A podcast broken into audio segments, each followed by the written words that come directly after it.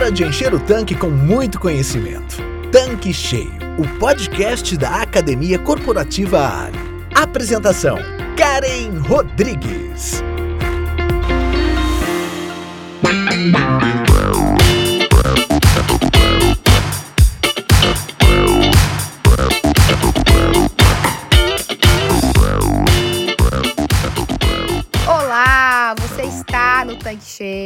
O podcast da Academia Corporativa Ali, sempre levando conteúdos relevantes para você, revendedor, revendedora dos postos Ali e para os demais que nos acompanham aqui.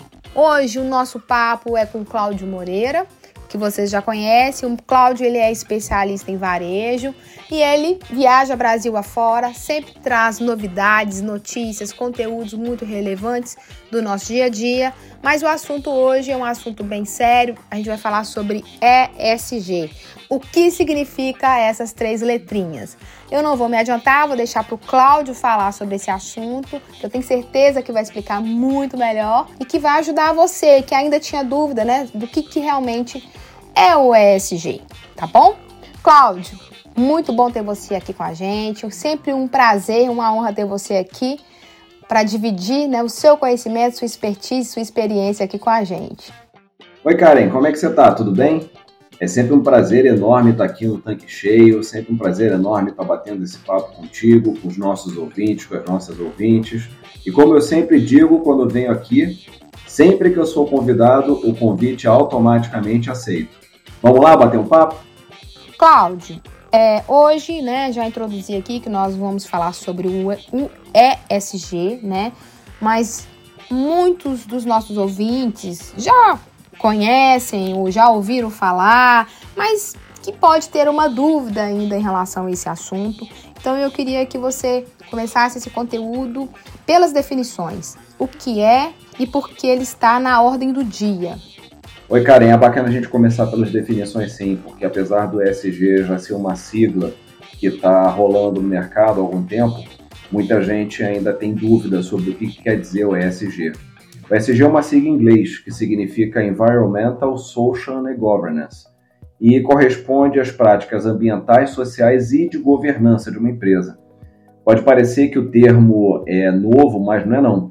Ele surgiu lá em 2004 numa publicação do Pacto Global, em parceria com o Banco Mundial, que se chama Who Cares Wins, que é algo como quem cuida ganha, quem cuida vence.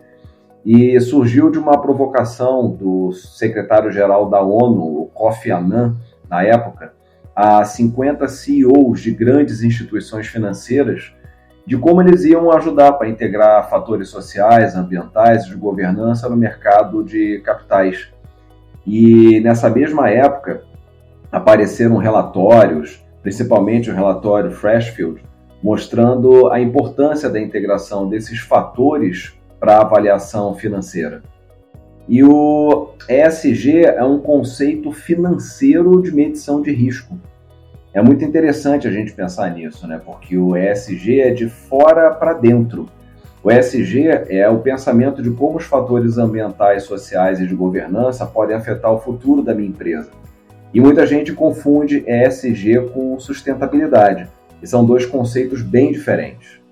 ESG são critérios utilizados por instituições financeiras para avaliar riscos de uma disrupção ambiental. E a sustentabilidade não ela é a capacidade de atender às próprias necessidades hoje, sem comprometer a capacidade das gerações futuras de atenderem às próprias necessidades. Então, a sustentabilidade é o fluxo inverso. Enquanto a ESG é de fora para dentro, a sustentabilidade é de dentro para fora. Eu olho como a minha empresa está influenciando fatores ambientais, sociais e de governança. E hoje a gente fala desses dois conceitos achando que é a mesma coisa. E aí, de repente, você vai me perguntar, ou então essa dúvida está rondando a cabeça dos nossos ouvintes, das nossas ouvintes, é por que, que essa sigla está na ordem do dia. É, basta a gente pensar nas marcas boicotadas, canceladas, marcas tendo a imagem abalada recentemente por causa de comunicações equivocadas, ou marcas que demonstraram falta de empatia ou desrespeito pela diversidade ou desrespeito pela natureza. Então o ESG está na ordem do dia por conta disso. A sociedade mudou, Está ah, todo mundo muito mais consciente, todo mundo com acesso a mais informação, todo mundo mais consciente do que o futuro do planeta pode reservar para nós, enquanto espécie, e da necessidade de se respeitar a diversidade, entre outras questões, e através desse poder que o cliente, o consumidor recebeu através da internet, ele hoje exige das empresas um envolvimento maior. Ah, então foi daí que surgiu o ESG e é por isso que ele está na pauta do dia. Cláudio, essa é uma questão né, que todo mundo deve se atentar. Às vezes, até ouvindo você falar, parece que é algo assim urgente, é grande, difícil. Durante até algumas gravações de conteúdo, de podcast, eu venho até a gente batendo nessa tecla, que tem alguns pontos que a gente tem falado muito no dia a dia mas que não é novo. É algo que realmente já vem sendo discutido há alguns anos e talvez tomando né, maior corpo agora. É, as pessoas estão dando maior ênfase e que, na verdade, já eram para a gente, digamos assim, estar com um olhar mais apurado para essas questões, correto? É, Karen, isso aí realmente é uma questão que todo mundo tem que estar tá ligado e ligada ESG não é só para grandes empresas. É claro que ah, o ESG acaba ganhando uma visibilidade muito maior vindo de grandes empresas, porque são elas realmente que causam um impacto maior na questão do ambiente, da governança e da diversidade. Mas a gente pode ver por toda parte alguns sinais de transformação. Ah, três deles bem importantes é que empresas de setores naturalmente poluentes, como químicas e petroquímicas, mostram um comprometimento intenso com uma agenda de transformação para um futuro carbon free. Então, é um futuro com menos pegadas de carbono, com menos uso de combustíveis que deixam essa pegada de carbono. E outro dado é que o volume de investimentos atrelados a metas ambientais disparou, superando os 200 bilhões no mundo somente nos primeiros meses de 2021, 2022. Então, 2023 a gente está seguindo na mesma toada. E um dado interessante é que fundos de investimento são os grandes precursores, os grandes apoiadores dessa política ESG. O BlackRock, por exemplo, que é um fundo de investimento que trabalha com ativos na ordem de trilhões de dólares, se posicionou de uma maneira muito clara dizendo que eles não vão mais colocar dinheiro em empresas que não priorizem as questões ESG. E um estudo de uma consultoria importante, é Y, mostra que 98% dos investidores já adotaram uma abordagem mais rigorosa na avaliação de desempenho não financeiro das empresas. E para fechar essa questão dos grandes números, segundo o levantamento da Bloomberg, o mercado global de ativos ESG que atualmente corresponde a 35 trilhões de dólares, vai atingir 53 trilhões de dólares até 2025. E mesmo que eu tenha, mesmo que eu tenha te falado aqui que era o último número, eu tenho mais umzinho aqui. São empresas selecionadas para a carteira do Índice de Sustentabilidade Empresarial da B3, da Bolsa. Eles aumentaram em 69% e são empresas que integram o ESG nas suas estratégias. Isso demonstra muita sinergia entre liquidez e sustentabilidade. A coisa veio para ficar, viu, Karen? Então, Cláudio, acho que todo mundo aqui concorda que sim, que é um assunto mais do que importante. Você até já falou que esse não é um assunto que deve ter atenção só das grandes empresas, mas como que empresas de menor porte pode se adequar à agenda do ESG?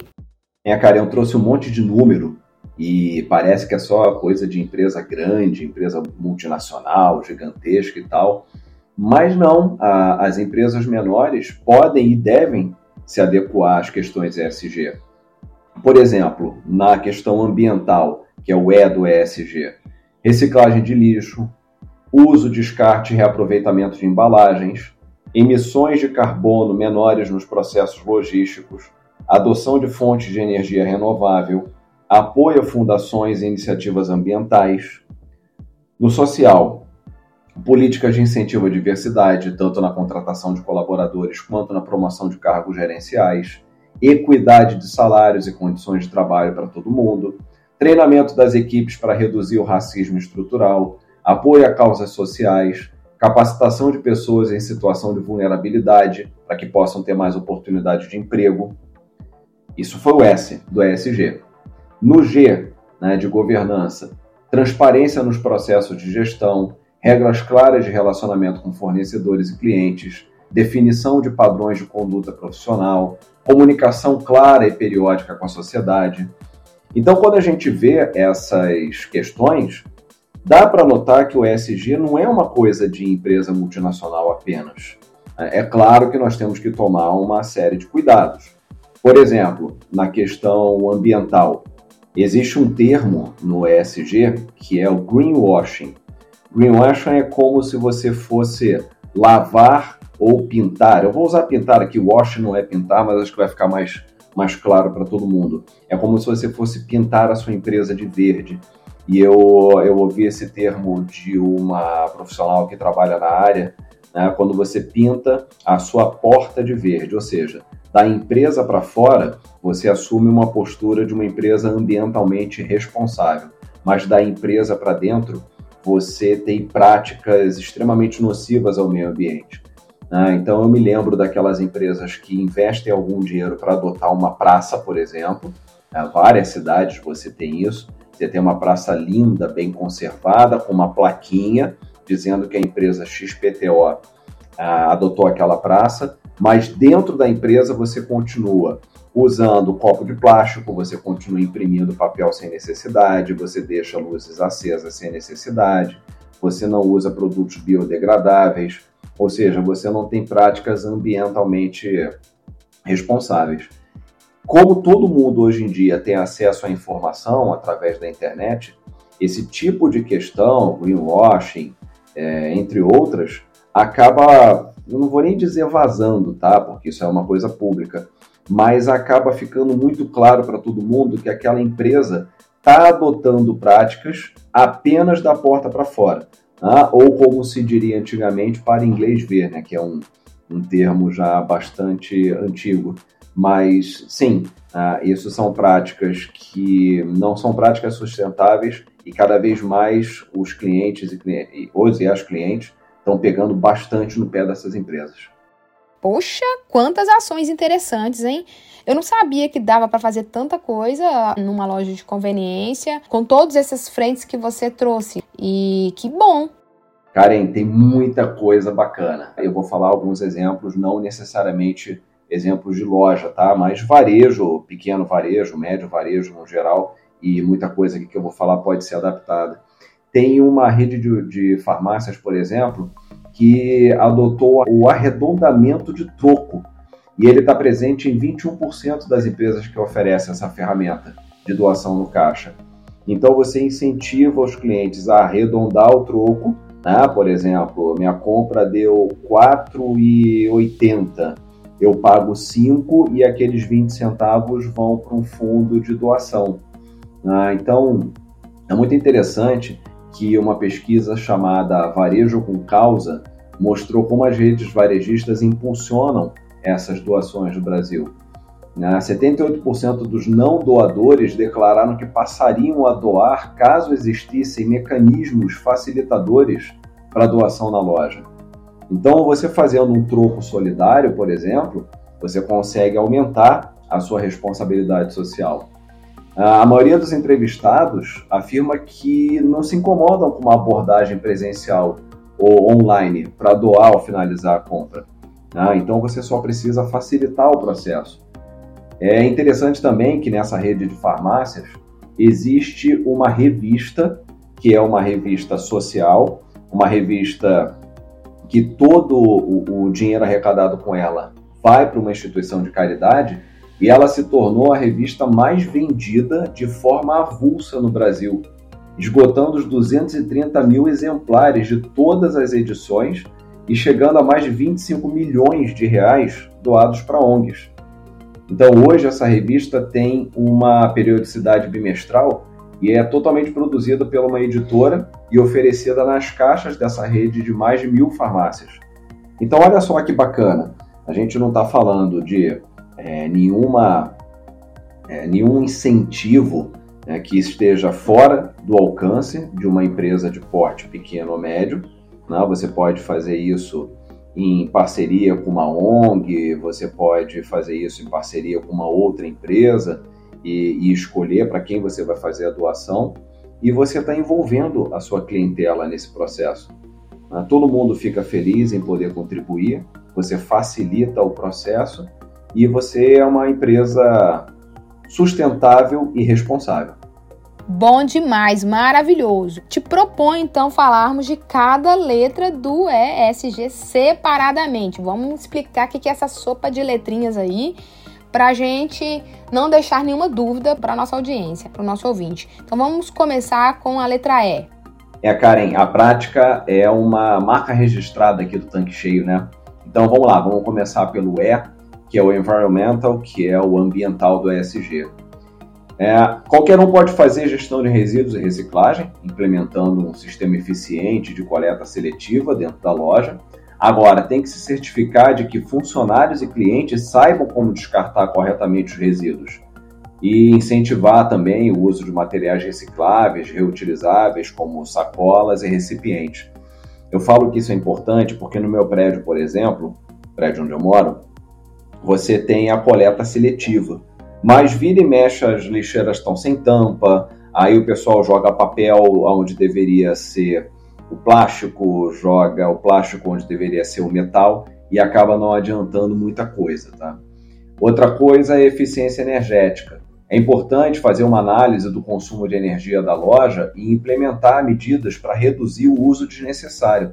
Isso pode incluir instalação de lâmpadas de baixo consumo, é, sistemas de aquecimento, sistema de refrigeração mais eficientes, uso de sensores de movimento para ligar e desligar luzes automaticamente. E essa questão também é no bolso. Então, uma das coisas mais bacanas é a gente poder economizar enquanto contribui. Outra questão também são fontes de energia renovável é considerar a possibilidade de instalar painéis solares ou então outras fontes de energia renovável para a loja para diminuir a dependência de energia proveniente dessas fontes não renováveis.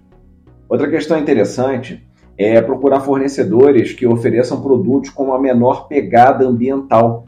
Isso inclui alimentos orgânicos, produtos de limpeza biodegradáveis, produtos de embalagem sustentáveis e outras opções mais amigas do meio ambiente.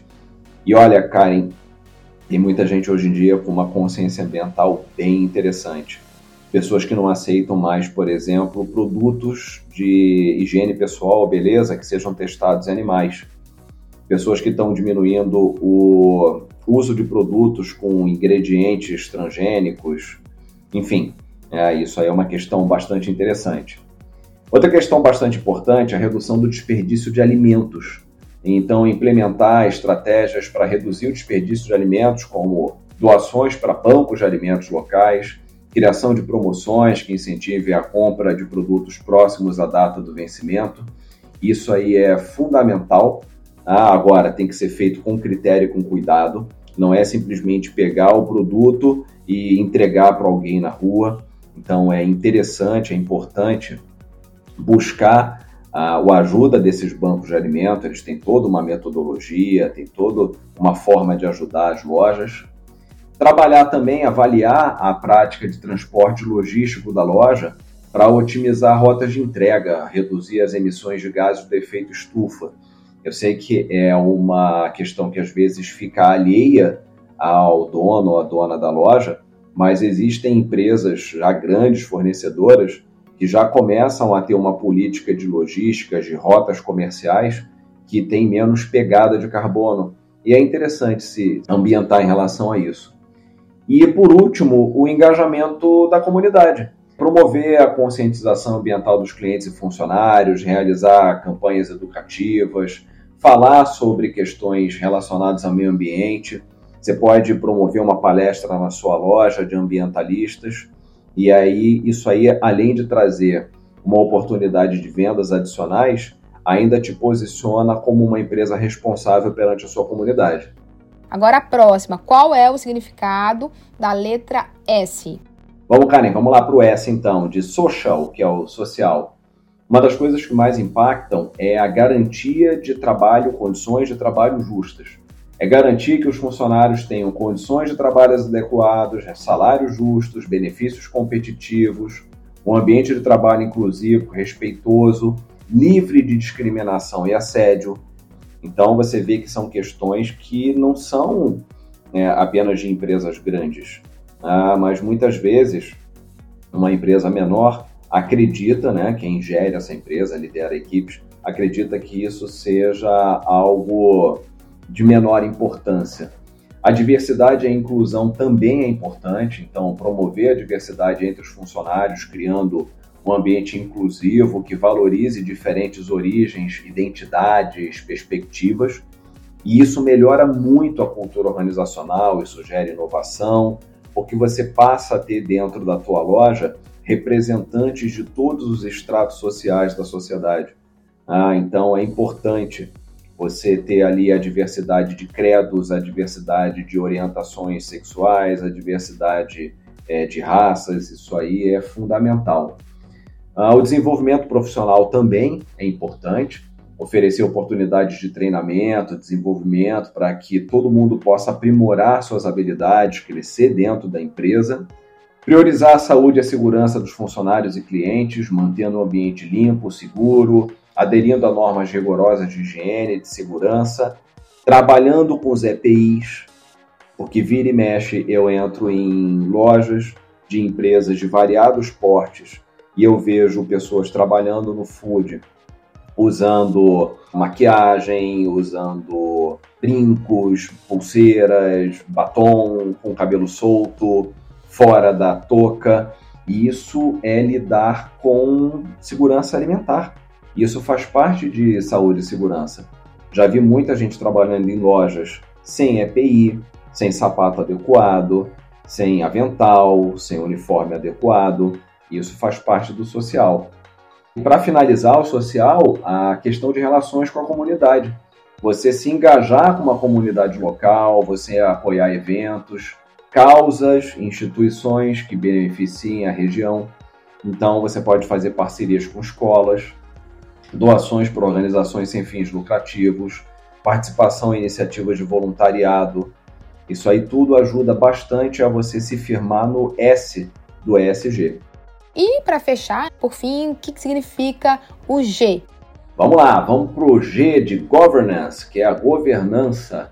Aqui é o seguinte, Karen: ética empresarial estabelecer um código de conduta ética para orientar o comportamento de todo mundo, funcionários, membros da equipe de gestão. Isso ajuda a promover práticas comerciais éticas e evitar comportamentos antiéticos, evitar aquele comportamento de levar vantagem ou ajudar um fornecedor a fazer alguma coisa errada, ou querer subornar um fiscal, um funcionário público, um ente público. Você trabalhar também a gestão de riscos, desenvolvendo um plano robusto de gestão de riscos. E a gente sabe que loja de conveniência, principalmente por estar dentro do posto, não é um ambiente tão seguro quanto a gente acredita. Então, desenvolver um plano de gestão de riscos que vai identificar, vai abordar ameaças potenciais ao negócio, né? principalmente questões de conformidade de riscos operacionais e financeiros. Né? Pode parecer às vezes que uma loja é algo simples da gente trabalhar, mas você tem questões de segurança, você tem questões de LGPD, Lei Geral de Proteção de Dados, você tem uma série de questões de regulamentação e riscos que precisam estar sendo trabalhados.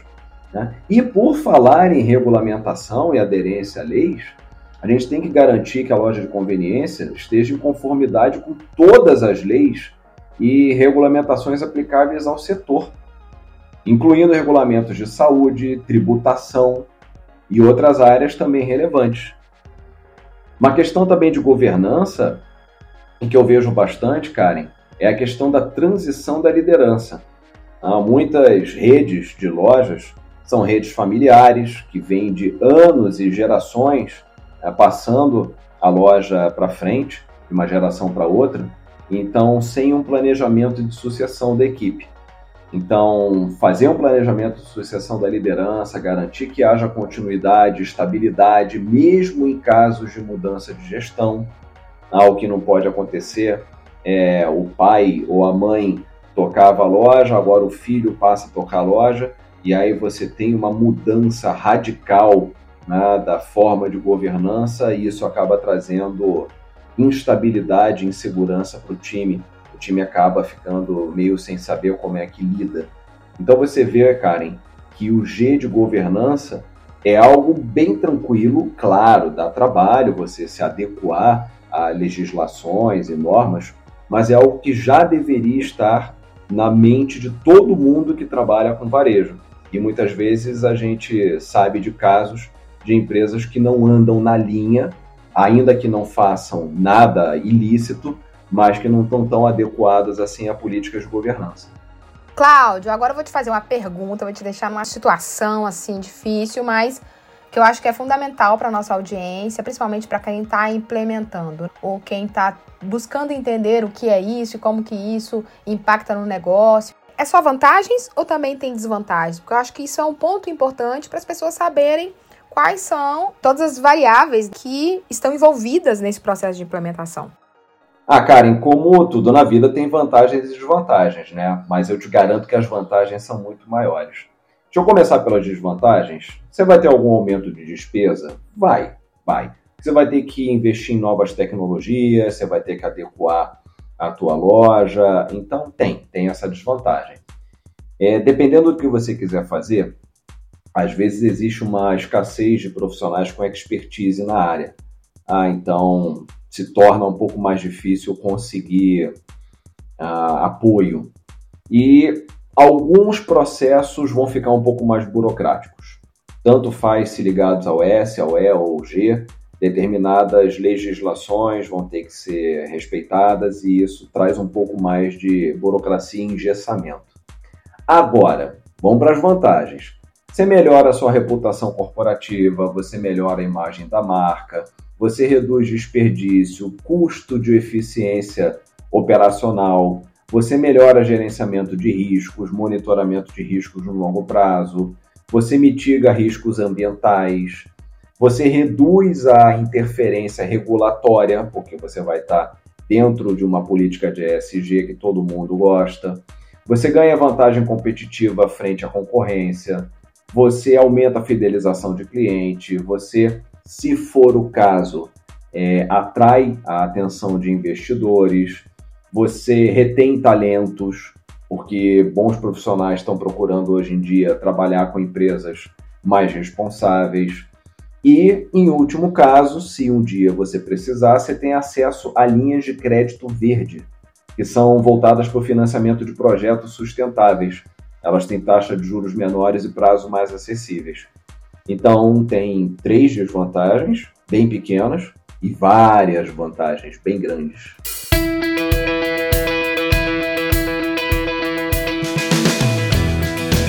Cláudio, o papo tá muito bom. Eu acho que você conseguiu transmitir de forma clara, objetiva, o que, que significa o ESG. E eu acredito que agora os nossos revendedores, nossas revendedoras que não tinha todas as informações agora estão cientes e até do seu papel, como colocar isso em prática no dia a dia.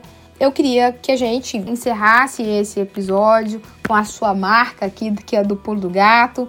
O que você poderia deixar de insights? O que você daria como uma dica no processo do revendedor, do posto, enfim, talvez da implementação do ESG?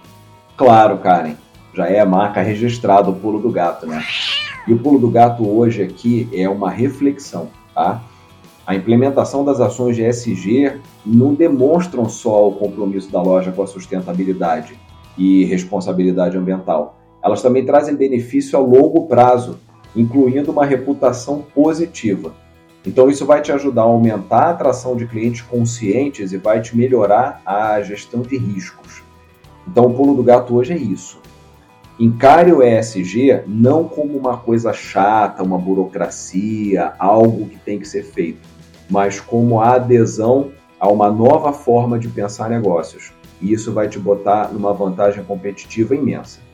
Cláudio, muito obrigada mais uma vez por você compartilhar com a gente aqui um conteúdo tão rico, tão importante, tão atual e que precisa de uma atenção tão especial. Muito obrigada mesmo, mais uma vez, pela sua participação. E você sabe, mas vou reforçar aqui, sabe que as portas do Tanque Cheio estão sempre abertas para você.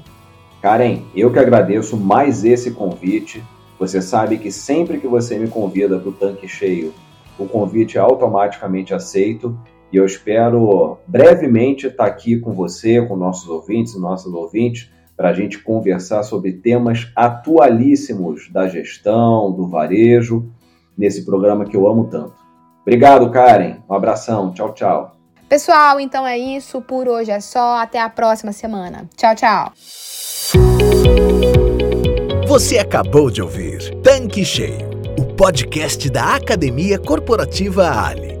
Quer encher seu tanque com ainda mais conhecimento? Faça parte do canal do Telegram da Academia Corporativa Ali e receba conteúdos diários relacionados à gestão do seu posto de serviços. Para entrar, basta clicar no endereço que está na descrição deste episódio. E para você que é revendedor Ali, acesse agora o portal da Academia Corporativa. Nele você encontra dezenas de webséries e cursos exclusivos sobre os mais diversos temas para você e toda a sua equipe. Tá esperando o quê? Não fique de fora!